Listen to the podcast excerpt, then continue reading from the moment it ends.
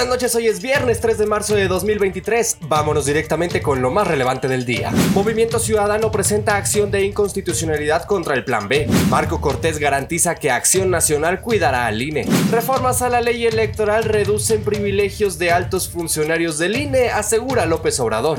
El Comité Técnico de Evaluación informó sobre la revisión del cumplimiento de requisitos constitucionales y legales. El PRI condena amenaza de muerte contra la ministra Norma Piña. Hacienda reduce apoyo fiscal a gasolinas premium.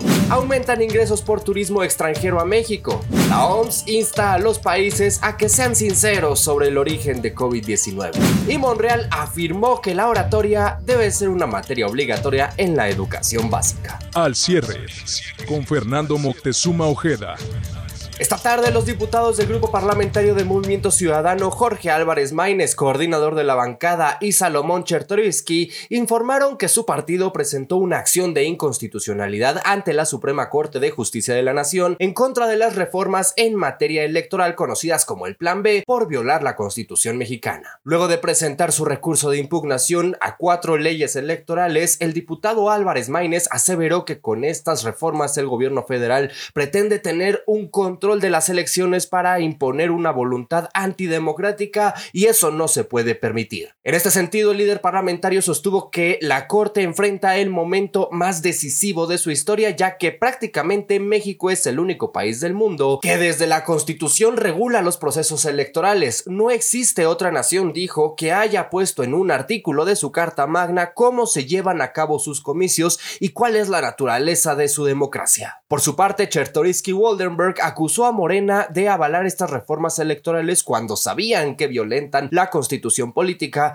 por lo que es fundamental defender a la Carta Magna y los principios consagrados en ella. Por lo anterior, expresó su confianza en el Poder Judicial y en la SCJN de que actuarán con rigurosidad y seriedad de cara a la nación para proteger los principios fundamentales de la Constitución.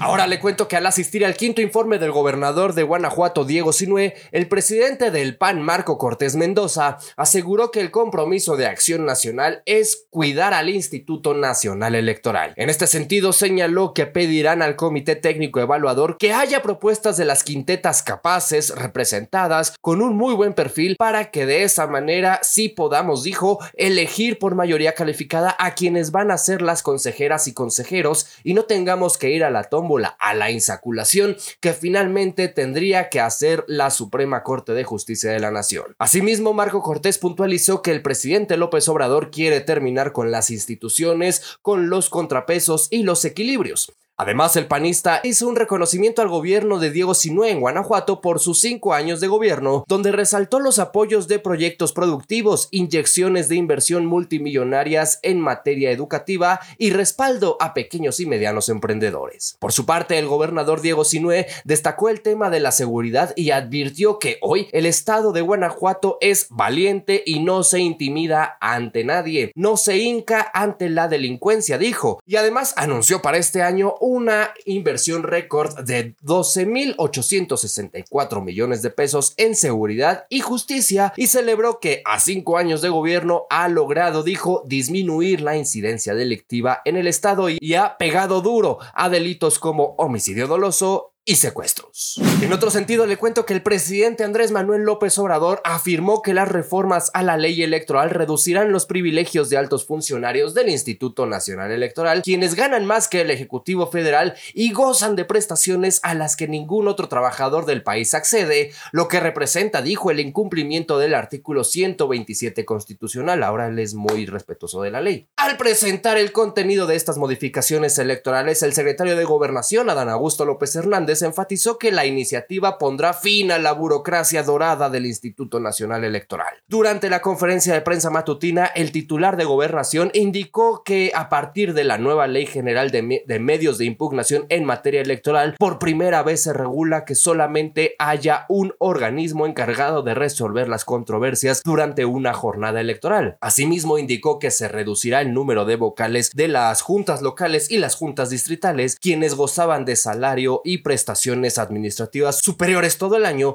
aunque no se presentaran procesos electorales los 365 días. En este sentido, el funcionario estimó una cancelación de 1.200 puestos de estas áreas. El personal que forma parte de servicio profesional electoral será reubicado en otros departamentos o tareas del INE. Mientras tanto, en la Cámara de Diputados, el Comité Técnico de Evaluación en sesión pública informó que con base en la lista de personas aspirantes que completaron su registro de conformidad con la etapa primera de la convocatoria para la elección de consejeras y consejeros electorales del Consejo General del Instituto Nacional Electoral, entregada el pasado 24 de febrero, que de las 664 personas aspirantes, 201 se identificaron como mujeres y 450 como hombres, cinco personas no binarias, una mujer trans y cinco personas no puntualizaron su identidad de género. En la primera fase de esta etapa denominada en la convocatoria revisión del cumplimiento de requisitos constitucionales y legales, se completó la revisión exhaustiva de los documentos presentados por las personas aspirantes para verificar el cumplimiento de los requisitos establecidos en la ley y en la convocatoria. En consecuencia, se emitieron 345 acuerdos de prevención para personas aspirantes para que subsanaran alguna diferencia en, los en la documentación presentada.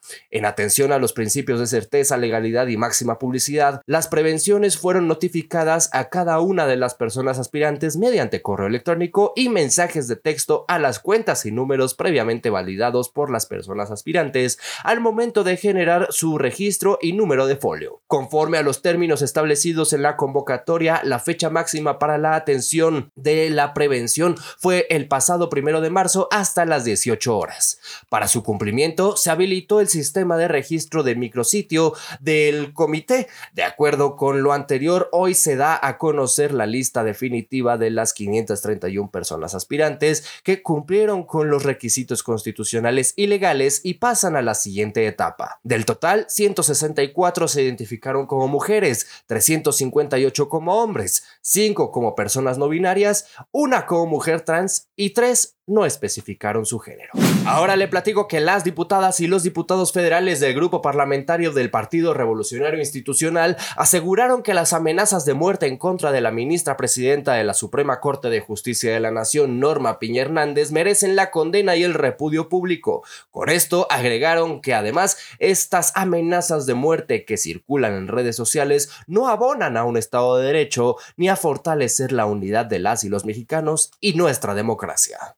Pasando a temas económicos, le platico que la Secretaría de Hacienda y Crédito Público anunció esta tarde los nuevos incentivos fiscales a los combustibles que entrarán en vigor la próxima semana. En esta ocasión, la dependencia redujo el apoyo fiscal para las gasolinas, mientras que aumentó levemente para el diésel. La Magna es la que sufre un mayor ahorro para la ocasión, pues tendrá un índice de cobertura del 42.73% frente al 43.04% de la semana pasada. Los automovilistas pagan un impuesto de 3 38 pesos por litro por este concepto, mientras que el apoyo también disminuyó para la gasolina premium que se ubica en 18.13%, mientras que la semana anterior fue del 28.01%.